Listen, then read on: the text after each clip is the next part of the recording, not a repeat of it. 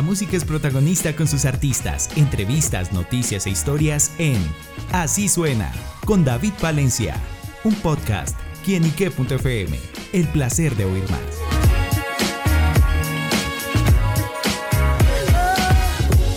Un saludo muy especial para todos nuestros amigos, seguidores y oyentes de quienique.com. Bienvenidos a Así Suena, este espacio donde la música es protagonista en nuestro portal. Y bueno amigos, hoy nos acompaña un invitado muy especial y se trata de Miguel Huertas, quien está presentando su nuevo sencillo Son de Amores, una canción que yo sé que ustedes conocen muy bien porque hace varios años la hizo muy popular el dúo Andy y Lucas y que en esta oportunidad Miguel le pone su propio toque, su propio estilo. Pero dejemos que el propio Miguel nos cuente todas estas novedades. Miguel, bienvenido a Kinique.com. Bueno, muchísimas gracias por la invitación. Un placer estar aquí con ustedes eh, compartiendo esta nueva versión de Son de Amores con el estilo de Miguel Huertas. Y bueno, un placer acompañarlos acá. Bueno, pues el placer es nuestro porque estamos conociendo nueva música, nuevos sonidos. Y bueno, justamente en qué veremos en esa versión de Son de Amores en la voz de Miguel Huertas.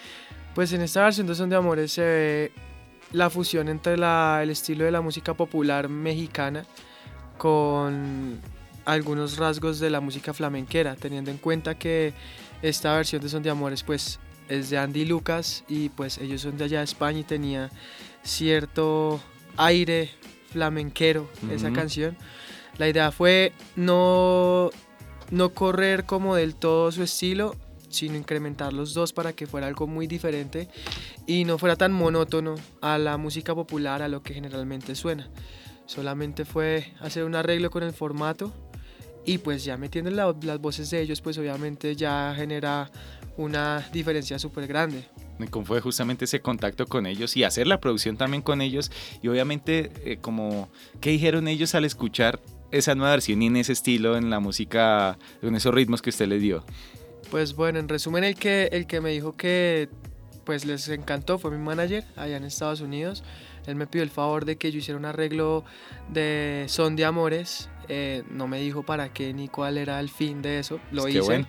Sí, yo pensé que era solamente para ellos porque sabía que estaban de gira con ellos y con Alex Ubago. Y yo dije, no, de pronto yo si quiere meter en el mundo de la música mexicana, música popular, pues bueno, les cobra el arreglo después, se los cobra. sí. Entonces lo envié y después mi manager dijo, no, grábelo usted con su voz.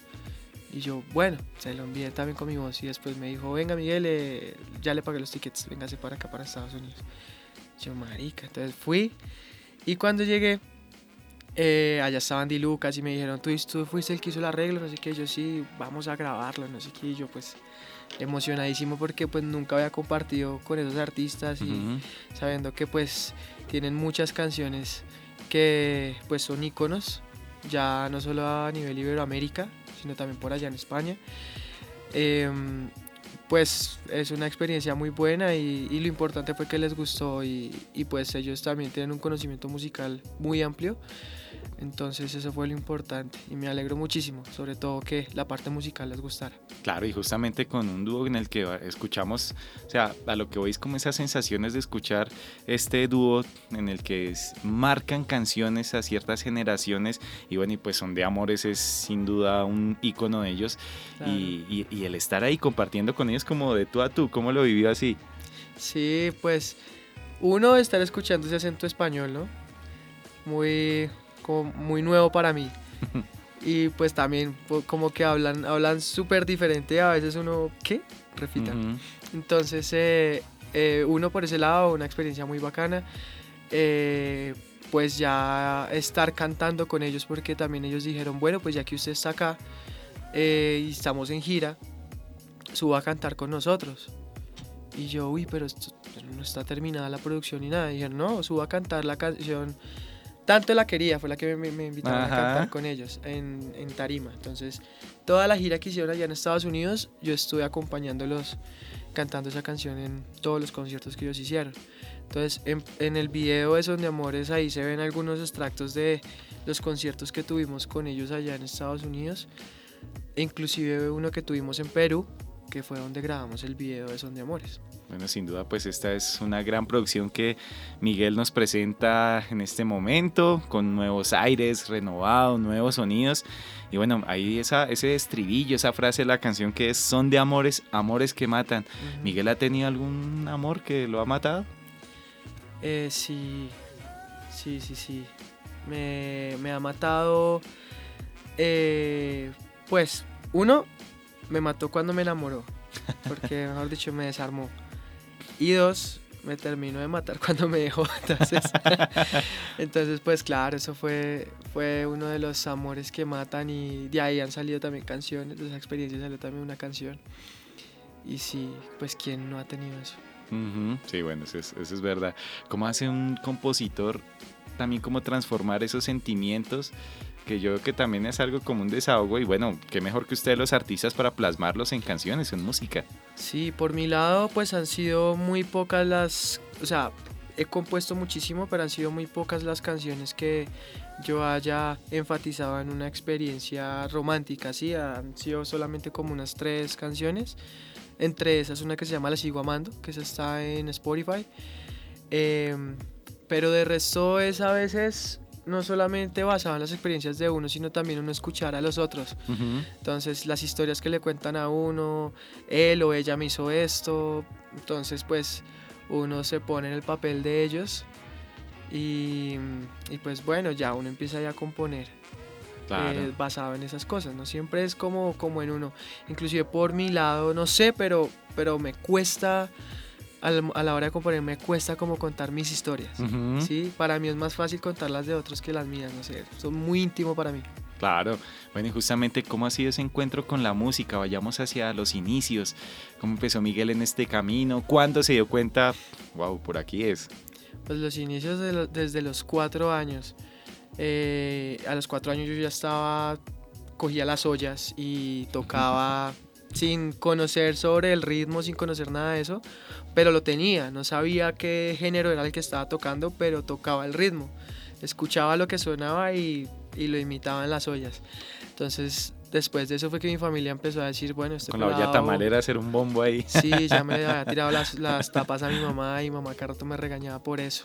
Yo era súper desobediente, la verdad y también muy hiperactivo, entonces por esa razón fue que lo primero que me metieron a aprender fue instrumentos percutivos, batería, porque pues con eso obviamente uno como que descargaba la energía totalmente. Sí, ahí más, en ese entonces, instrumento sí, Entonces pues para que no tuviera que comprar más ollas.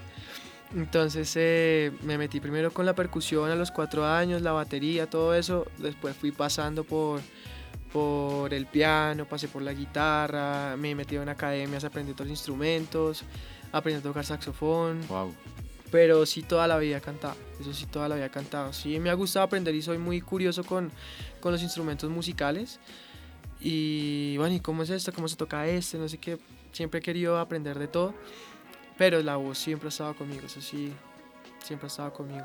Ya a nivel profesional eso fue ya aprender técnica vocal. Estudié en la Sergio Arboleda Música la mano de un profesor, un maestro de técnica vocal, se llama eh, Juan Diego Moreno y Camilo Colmenares. Juan Diego Moreno, que es de los Rolling Ruanas. Camilo Colmenares, que se hace un yo me llamo, yo no me llamo Freddie Mercury, o sea, se man. no, nada más, ¿no? Tiene una voz, Dios mío. Entonces, eh, ellos fueron los que me ayudaron a mí con la música y con la técnica vocal para poder salir adelante. Y eh, bueno, justamente en esa historia también eh, Miguel tiene una particular, pues participó en, en otro nivel. ¿Cómo fue estar en, en este concurso? Me imagino la presión de los jueces, del público, el salir en una televisión a nivel nacional. ¿Cómo, cómo vive esa experiencia, Miguel?